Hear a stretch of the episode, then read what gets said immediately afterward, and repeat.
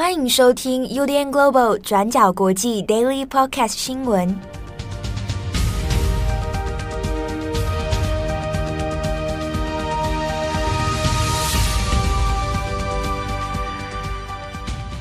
Hello，大家好，欢迎收听 UDN Global 转角国际 Daily Podcast 新闻。我是编辑七号，我是编辑木仪。今天是二零二三年一月五号，星期四。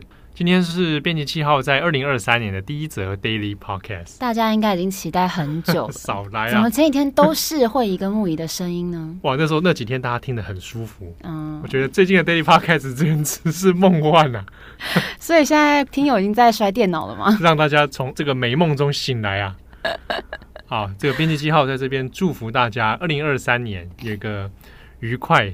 健康的一年，也在这边跟大家拜个早年。不要再一直拜早年，你要拜几次？祝大家新年这个发大财。对，兔年行大运。对，好，那其他的话我们放在后面再说。好，今天一月五号，先来更新几则重大国际新闻。首先，第一条，我们还是来看一下关于中国的疫情以及 WHO 现在的一些说法。好，WHO 世界卫生组织在一月三号邀请了一些中国的科学家来参与一场闭门的视讯会议。那这场会议的目的是要就疫情还有病毒的演变跟疾病带来的影响，就一些呃详尽的讨论。那讨论的数据像是基因测序啊，还有目前重症住院死亡人数等等，也还要求中国要来提供疫苗接种的数据，特别是弱势还有老年人的接种进度。那这场会议是不开放任何观众跟媒体来参加的，完全是以闭门的方式来进行。但是在会议之后呢，WHO 就说，目前中国并没有新的变异株，但是严重低报了一些重要的数据，像是说中国提供的资料并没有准确的反映当地实际的情况，而且 WHO 也说，很多殡仪馆还有医院目前已经有点不堪负荷了。但是在数据上并没有充分的反映出来。那我们来看一下，截至今年一月一号，中国官方公布的死亡人数是五千两百四十九人。那虽然这个数字比很多人口大国都来得低，但是因为中国已经停止全民核酸检测了，也不再公布染疫人数了，所以死亡的统计标准也跟很多国家不太一样。那 WHO 就说，中国提供数字的准确性已经达到了让人感到不安的程度，说严重的低报了。那路透社就报道了两位 WHO 专家学者的说法，像是有一位来自荷兰的病毒学家 Koopmans，他就说，现在中国的一些数字哦，像是死亡人数、住院人数等等，都不是很可信。他强调说，如果中国愿意提供更可靠的资讯，那会更符合中国自身的利益。那 Koopmans 最后也呼吁要来建立一个全球监测网络来追踪新型的病毒。那国际卫生专家们也都预测说，中国今年至少会有一百万人死在疫情之中。那自从中国停止了这个动态清零政策之后，像是美国、日本、印度、摩洛哥等等的国家都已经宣布要对中国旅客实施入境上的限制。还有英国、南韩、法国、意大利，还有西班牙等等，也都接着宣布说要对中国旅客实施新的检测措施。那另外，欧盟也发出了声明，强烈建议成员国要求中国旅客要出示四十八小时内的阴性结果。那也建议从中国起飞的航班，旅客全部都要戴上呃医用的口罩或是外科口罩，防止飞机上的传染。针对这些限制呢，有另外一位来自南非的专门研究病毒变种的 WHO 的这个科学家就说：“当然，如果中国提供更多的资讯，那这对大家来说都会是好的。但是这样子低报的情形，其实也不止发生在中国身上。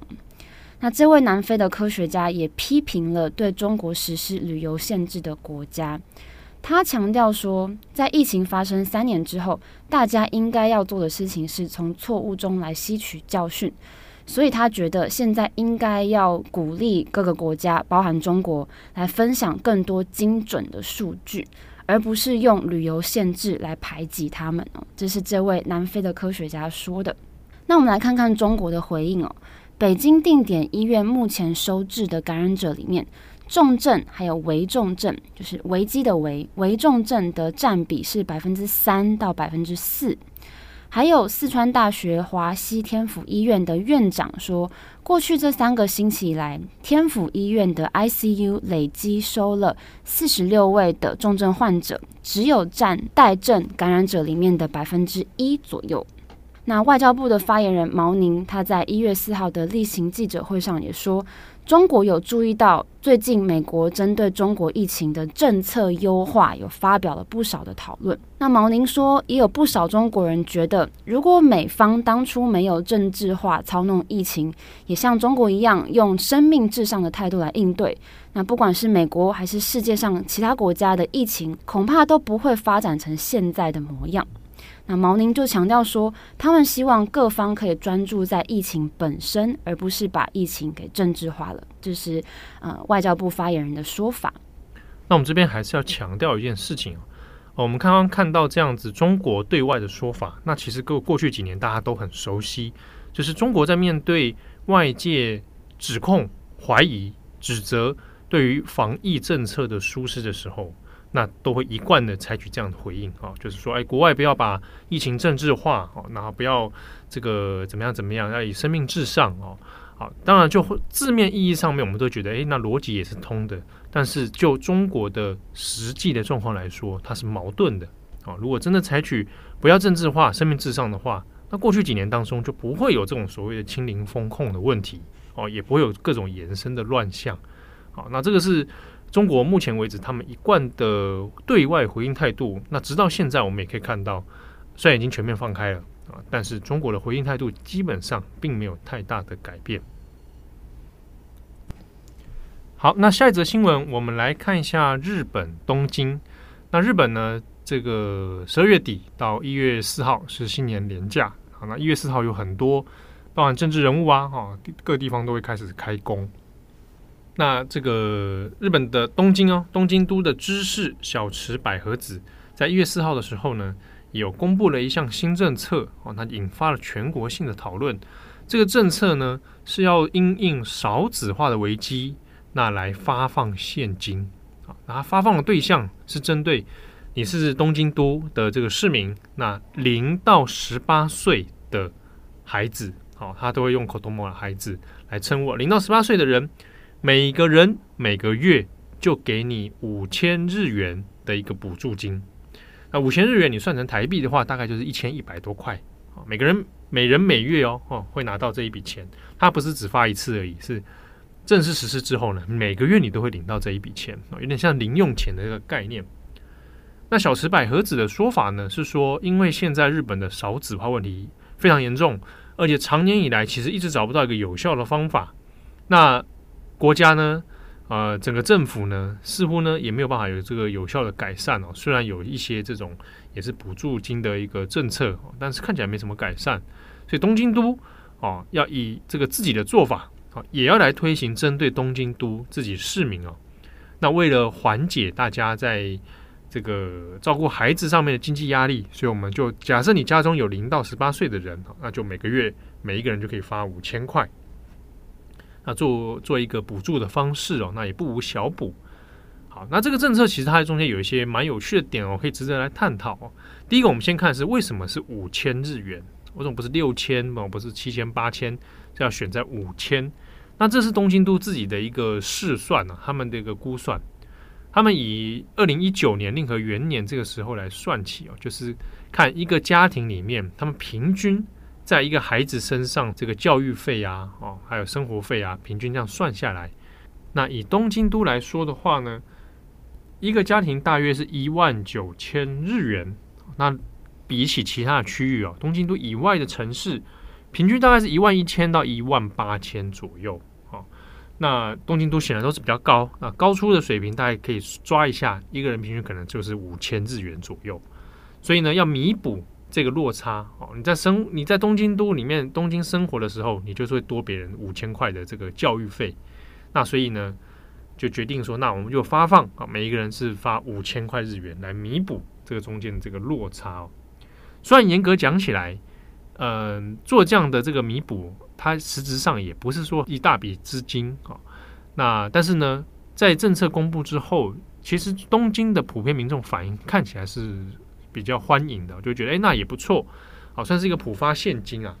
而且政策它并没有限制你的经济收入门槛，换句话说，它没有排富哦。你只要是零到十八岁，不管你家里的收入是多是少哦，都一定会有这个五千块。那总体的消费预算呢？如果以东京的人口来算，哦，以二零二二年统计，全东京零到十八岁的人口大概占的是两百万人左右。啊，那如果每个人每个月发五千块的话，总预算就是一千两百亿日元啊，算成台币大概两百七十八亿左右哦。好，那这个占东京都的预算大概是一点五 percent 左右。好，那这笔钱其实先前有已经有所准备啊，所以看起来在预算上面是可以应付的。但是呢，大家也在讨论哦，小池百合子说。这样的一个政策是为了因应少子化的危机啊，因为出生率真的太低了啊。那请问发这笔钱，大家就会生小孩吗？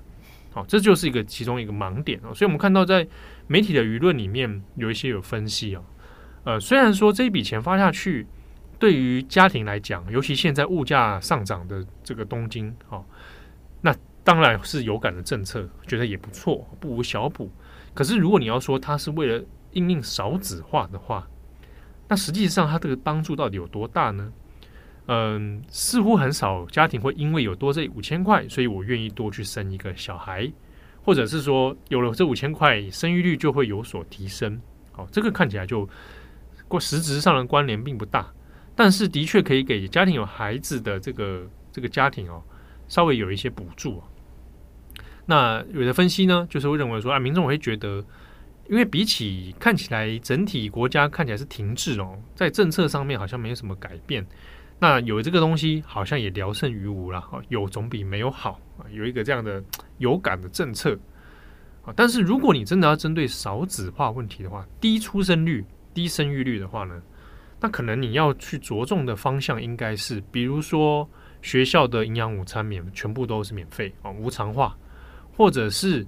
学校的教材费无偿化，哦，全部把它免费等等，这种实质上我们在养育孩子的过程里面可能会用到的消费，啊，那也许往这个方向比较能够符合，或者让一些家庭诶更愿意敢生小孩。那之中也有些讨论是认为说，整体来说，比如说结婚率也下降，啊，那甚至是说你结婚了也不代表你就要生小孩，啊，那普遍不生的这种状况在日本是相当明显的，所以这个。补助政策哦，似乎又跟这一个问题很难达到直接的这个解决的效果。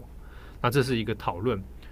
那之中也当然也蛮有趣的是，一月四号当天哦，岸田文雄自己他也是有一个新年的这个记者会啊。那他在记者会上面也有提到了少子化政策，就讲到说，那现今其实日本本来就有推行儿童福利。就是你这个未满三岁的小孩子，每个家庭每个月可以领到一定的补助金额，啊，还可以一直补助到你中学十五岁之前。那金额就是有一些依照年龄级距会做一些分类哦。那未来希望说，那这个政策可以在经济方面可以有所强化，但具体细节其实没有特别讲。那安田文雄呢，在新年讲话里面又讲到说，因为少子化问题是很严重，所以未来要进行怎么样呢？异次元的少子化对策，他讲了一个这个名词“异次元”哦，那大家就会一阵困惑：什么叫做异次元的少子化对策？到底要提出什么？什么叫做异次元？那因为这个句话呢，就在网络上面、Twitter 上面就变成大家热烈讨论的一个话题哦，就是有点不太懂他在讲什么，感觉很科幻啊，又感觉很像是这个轻小说的感觉啊，这个转身的故事之类的啊，异次元的少子化对策。啊，那结果相比之下，当然，呃，同一天所宣布的那小池百合子得到的评价相对都比较正面。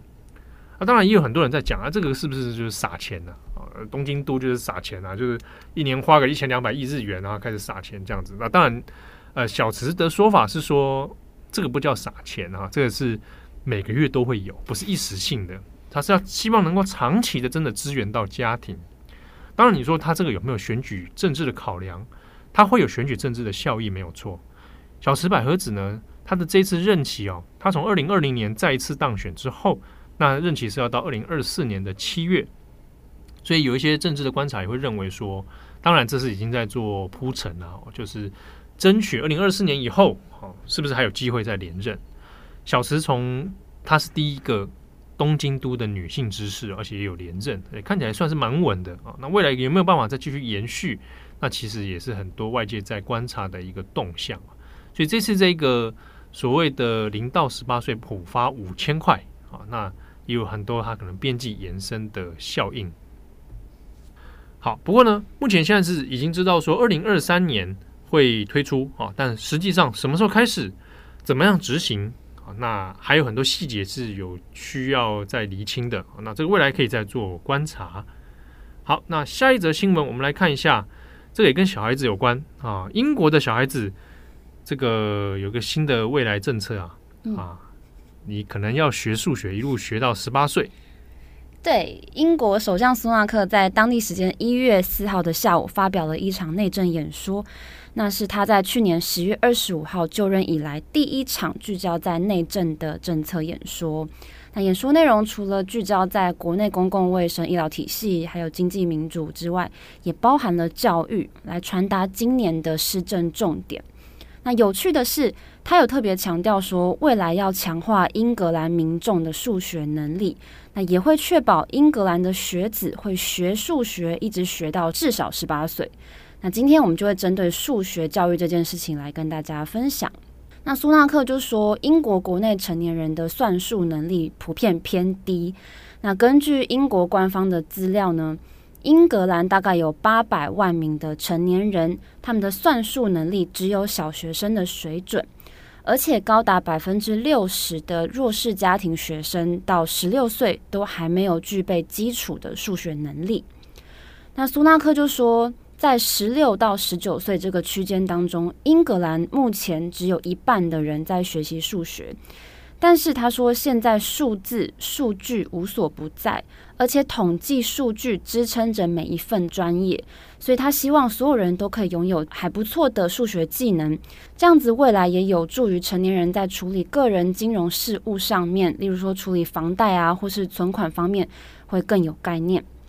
那苏纳克也说，他觉得自己在生命中所有曾经拥有的好的机会，都是源自于他有幸接受的教育，所以他希望他从政之后，也可以提供每一个孩子尽可能最高标准的教育。那未来这个数学的政策愿景只会适用在英格兰，那至于苏格兰、威尔斯还有北爱尔兰地区，则是会依照各地的法律来定定自己的教育政策。那英国政府从二零一零年就开始强化民众的读写能力，那其中像是提升孩童在英文发音上的准确性，在这个方面的确，在二零一二年六岁孩童正确发音的比例是百分之五十八，那到了二零一九年是有大幅提升到百分之八十二。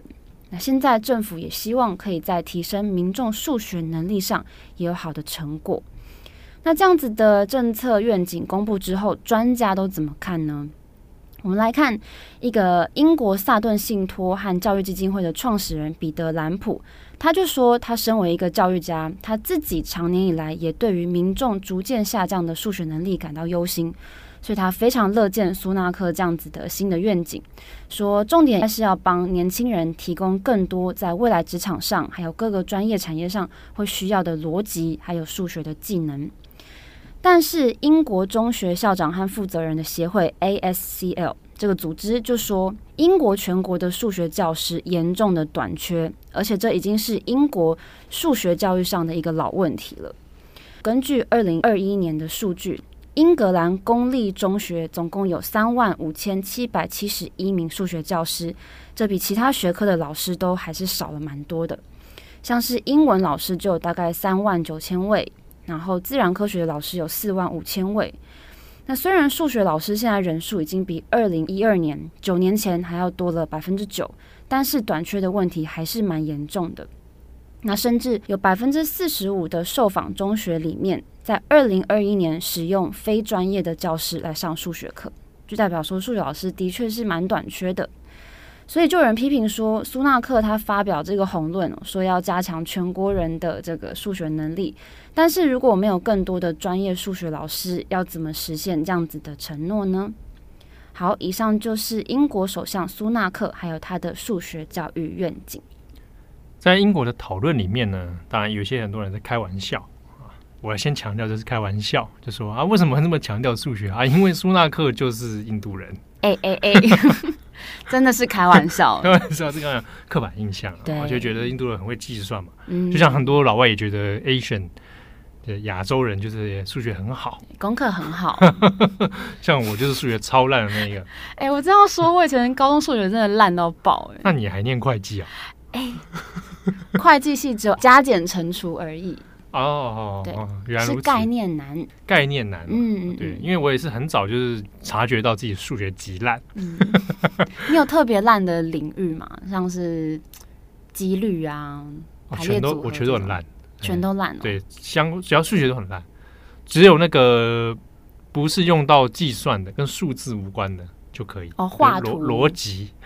哎，那逻辑强也蛮厉害的啊。逻辑我觉得还还可以理解，嗯、但就是那个其他那个数学，像函数啊、嗯、方程式啊，我都不知道自己在干嘛。微积分那种，我、哦、更更不可能，什么微积分？嗯、什么微积分？你现在叫我用分数来计算，我倒都有点困难。我跟你讲，那天你们不是在说之前你算好像什么什么东西，然后被郑红骂？对，我好像算达成率啊，还算成负的。哎对对对对对对，达成率，我好像在算达成率。对，还蛮厉害的，主编。谢谢你。之后这个达成率相关报告，我就就委托你做好吗？好，我至少会加减乘除。对，这个部分交给你们。嗯，好。那我们不要谈数学的事情，好，我们谈别的。我们聊聊新年。好，哎、欸，我们昨天有聊到那个越南，不是说没有兔年吗？真可惜，居然没有兔年，只有猫年。嗯，怎么办？我我属兔，跟大家分享，我是属兔的。你透露你的年纪了，七号，二十多岁啊。啊，这样算的话，应该是我二十三，二十三了，二十四，二十四。完了，你的数学。Oh my god！算哦，好了，没关系，我就可以跟大家说，我属兔啊，嗯，所以兔是我的本命年，我就很开心，就看到一堆兔子，嗯，因为我我很喜欢兔子，虽然我没有养过啦，也不太想养 但我就是喜欢一切跟兔子有关的符号啊、嗯、啊，兔子对我来说是是有一些个人的意义或者象征存在的。难怪你很喜欢日本的兔子文化哦，对对，日本，我跟我以为说难怪喜欢 Playboy，它的标志就是一个兔子。Playboy 已停刊了，对，但我去美国的时候有买过。嗯哼哼哼，对，那怎么样？你要讲到这番田地，我也是没办法。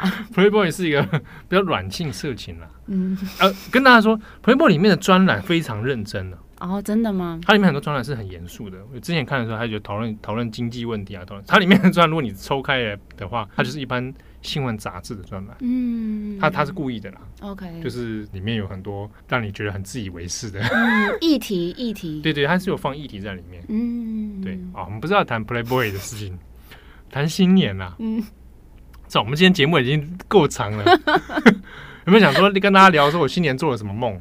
我 我们改天再讲好了，好好好，好不好？可以可以，延续这个，再来延续这个话题。嗯、新年的时候，让听友有一些期待，不错。谢谢啊、哦嗯，祝福各位啊，有美好的一天。我是编辑七号，我是编辑木仪，我们下次见喽，拜拜，拜拜。